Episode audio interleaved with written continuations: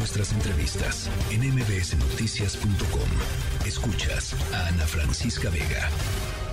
Se prevé que mañana se pueda finalmente realizar el sobrevuelo al volcán Popocatépetl, un sobrevuelo que le daría pues información importante a eh, las autoridades, a los especialistas, a los técnicos, a los científicos para evaluar eh, ciertas condiciones del volcán que eh, solamente pueden medirse o observarse, pues así, justamente mediante la, la, observación directa. Sin embargo, por supuesto, hay muchísimas mediciones, ya hablábamos de algunas antes del corte, que nos dan una idea de cuál ha sido la evolución en esta en estas últimas horas del eh, movimiento de los movimientos del volcán Popocatépetl. En la línea telefónica la maestra Gema Victoria Caballero jefa de vulcanología del Centro Nacional de Prevención de Desastres. Cómo está el Popocatépetl cómo ha estado en las últimas horas eh, maestra buenas tardes.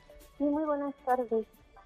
Sí mira la actividad en las últimas horas ha eh, disminuido en cuestión de actividad sísmica hemos observado que estas señales que hemos estado comentando, que son señales de tremor, pues han disminuido. Y eh, visualmente eh, las columnas de ceniza que habíamos estado observando en días anteriores, pues también han disminuido en su altura de columna y en la cantidad de cenizas que están emitiendo. Hasta el momento, eh, digamos, el, el, peor día fue domingo y, y, el lunes, maestra. Pues eh, notamos un cambio desde el viernes por la tarde-noche. Eh, tuvimos intensidad, digo, un incremento en la intensidad de estas erupciones o explosiones en el volcán, o emisiones también, por decirlo de alguna manera. Eh, el sábado, el domingo, el lunes, también el martes, pico, paulatinamente se han visto eh, disminuidas estas emisiones. Y pues en la noche es cuando más, eh, por las cámaras térmicas, podemos observar esta, estas emisiones de fragmentos. Eh, en este sobrevuelo que se tenía planeado hacer en días anteriores, no se había podido hacer por la, pues, las condiciones propias del volcán. Ojalá que mañana se pueda hacer. Eh, ¿qué, ¿Qué tipo de cosas estarían observando, maestra?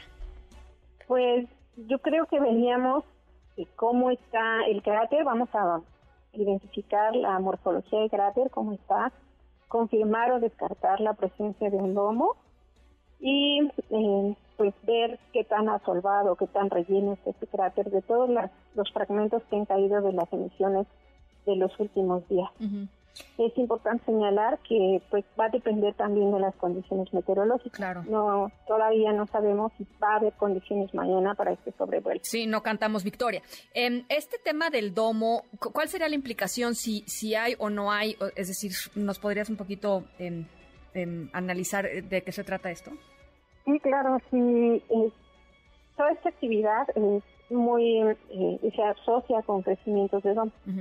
Ahora bien, eh, si no hay un crecimiento de domo o si no podemos observar a veces, porque todo el material que cae a veces lo tapa, pues es un poco difícil poder determinar si este eh, está ahí, ¿no?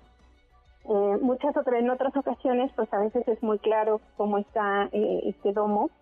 Sin embargo, en los últimos años también no nada más en esta actividad, hemos eh, notado que por la cantidad de fragmentos que caen de, esta magma que va saliendo, de esta lava que va saliendo, pues va tapando en sí la estructura del domo.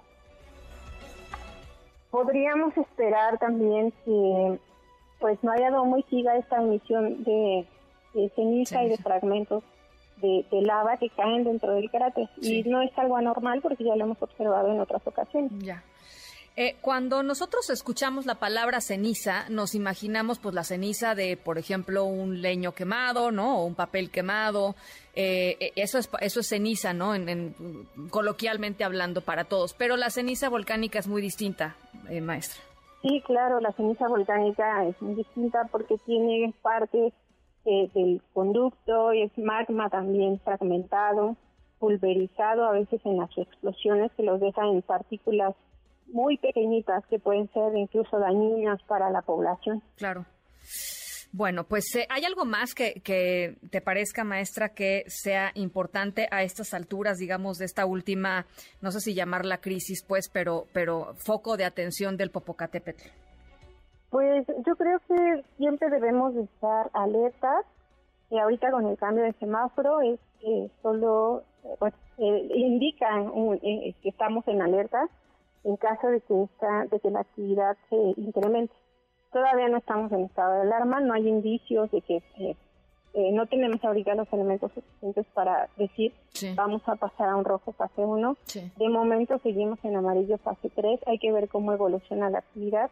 Ahorita tenemos un poco de calma, pudiera seguir así, pero también pudiera que se incremente esta actividad y los escenarios posibles es que haya una actividad explosiva importante con intensidad creciente, que se reanuden las lluvias de ceniza y que puedan eh, volver a caer en las poblaciones cercanas.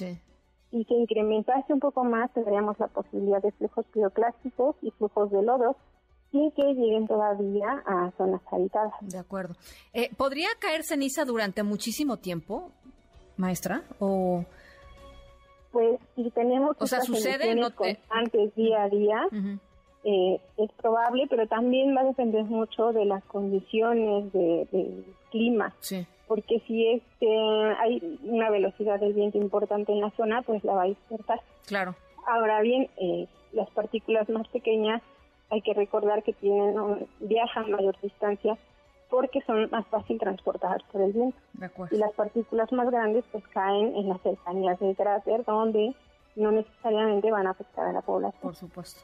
Bueno, pues vamos a estar eh, por, eh, en seguimiento, maestra. Muchísimas gracias por lo pronto por estos minutos. Muchas gracias. Y si me permites hacer una última... Sí, eh, claro, por supuesto.